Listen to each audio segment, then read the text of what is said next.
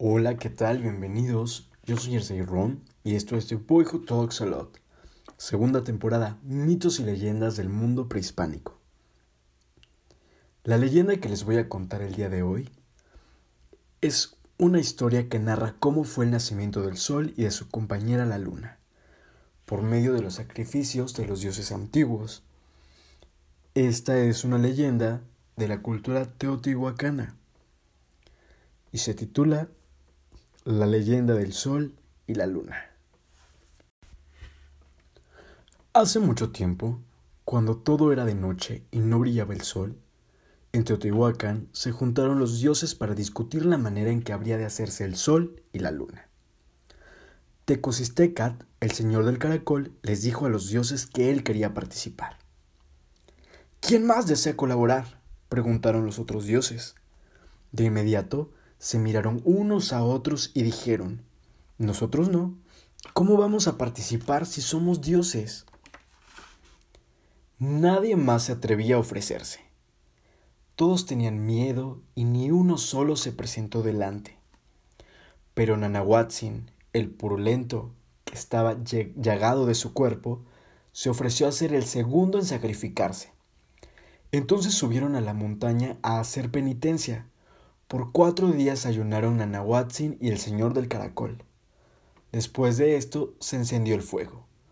A ese lugar lo llamaron Roca de los Dioses. Los instrumentos de penitencia del señor del caracol eran valiosos. Plumas de quetzal, una bola de oro, espinas de jade, sangre de caracol y el incienso más rico de todos. El purulento, en cambio, Tenía carrizos de cañas verdes, bolas de hoja seca de pino y espinas de maguey, y en lugar de incienso ofreció las heridas de sus llagas. Al término de la cuarta noche de penitencia, serían arrojados al fuego. Los dioses les dieron ropas de gala, al señor del caracol le dieron un hermoso penacho de blancas plumas de garza, en forma de cono. Al purulento solamente le dieron papel con el que rodeó su cabeza. Esa misma noche, todos los dioses se pusieron alrededor del lugar en el que por cuatro días había ardido el fuego. Se colocaron en ambas partes. En el centro se situaron el señor del caracol y el purulento, con la cara dirigida hacia el fuego. Arrójate al fuego, señor del caracol, clamaron todos los dioses. Tecosistecat estaba a punto de hacerlo, pero al llegar ante el fuego el calor era insoportable sintió tanto miedo que se detuvo a medio camino y retrocedió. Lo intentó cuatro veces, pero no pudo lanzarse. Al ver lo sucedido, los dioses gritaron al purulento, Ahora es tu turno, purulento.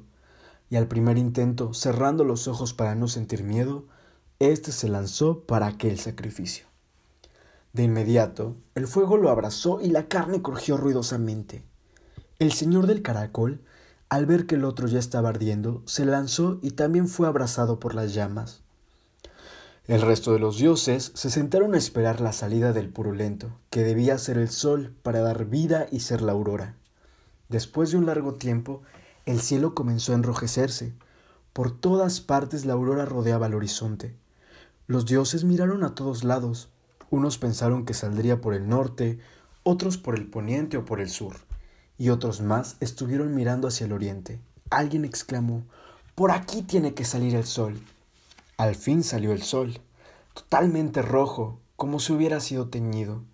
Nadie pudo verle el rostro porque sus rayos resplandecientes lastimaban los ojos. Su irradiación llegó a todas partes penetrando con su calor. Después de él apareció el señor del caracol. Así salieron como habían caído en el fuego, uno después de otro. Se dice que la luz de ambos era igual. Cuando los dioses miraron que era semejante el resplandor, dijeron, No puede ser que ambos iluminen con la misma intensidad. Al decir esto, uno de los dioses salió corriendo y al volver golpeó la cara del señor del caracol con un conejo.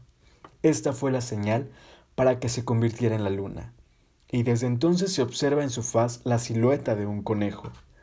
Sin embargo, Ambos dioses convertidos en astros no podían moverse ni seguir alguna ruta. Permanecían parados, sin ganas de moverse, Entonces el dios del viento se puso a hacer su oficio. Con la fuerza de su soplo movió al sol, y éste comenzó a tomar su ruta. En tanto, la luna quedó detenida. Cuando el sol se metía por la tarde, salía la luna, y de esta manera se apartaron. Bueno, esta ha sido la leyenda del sol y la luna. Espero les haya gustado. Ahora les diré tres palabras de aquí de México que escucharon tal vez en esta historia y que tienen un significado muy peculiar. O tal vez, mm, si no es peculiar, es parte de la cultura mexicana. La primera es incienso. El incienso es una mezcla de diversos materiales compuesta generalmente por especias y resinas aromáticas, como el líbano, el benjuy, la corteza de sándalo, la canela, el almizcle, entre otras. Al quemarse desprende un humo perfumado. La quema de incienso ha sido un rasgo de las ceremonias religiosas del sacrificio desde tiempos remotos en las culturas prehispánicas de ahí la importancia del incienso. La siguiente palabra es jade. El jade es una piedra muy dura, de aspecto jabonoso, blanquecina o verdosa, con manchas rojizas o moradas que suele hallarse formando nódulos entre las rocas estratificadas cristalinas.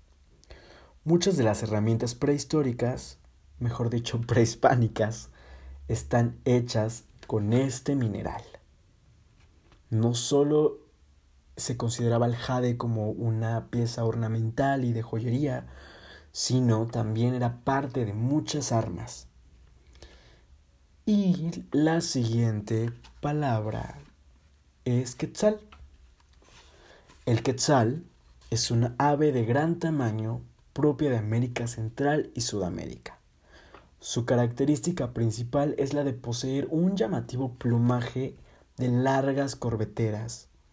Los quetzales se consideraban sagrados para las culturas mexica, teotihuacana e incluso maya, y sus plumas se, empleaban como decoración, en los penachos, en joyas, y era algo que era muy preciado, tanto como las piedras preciosas.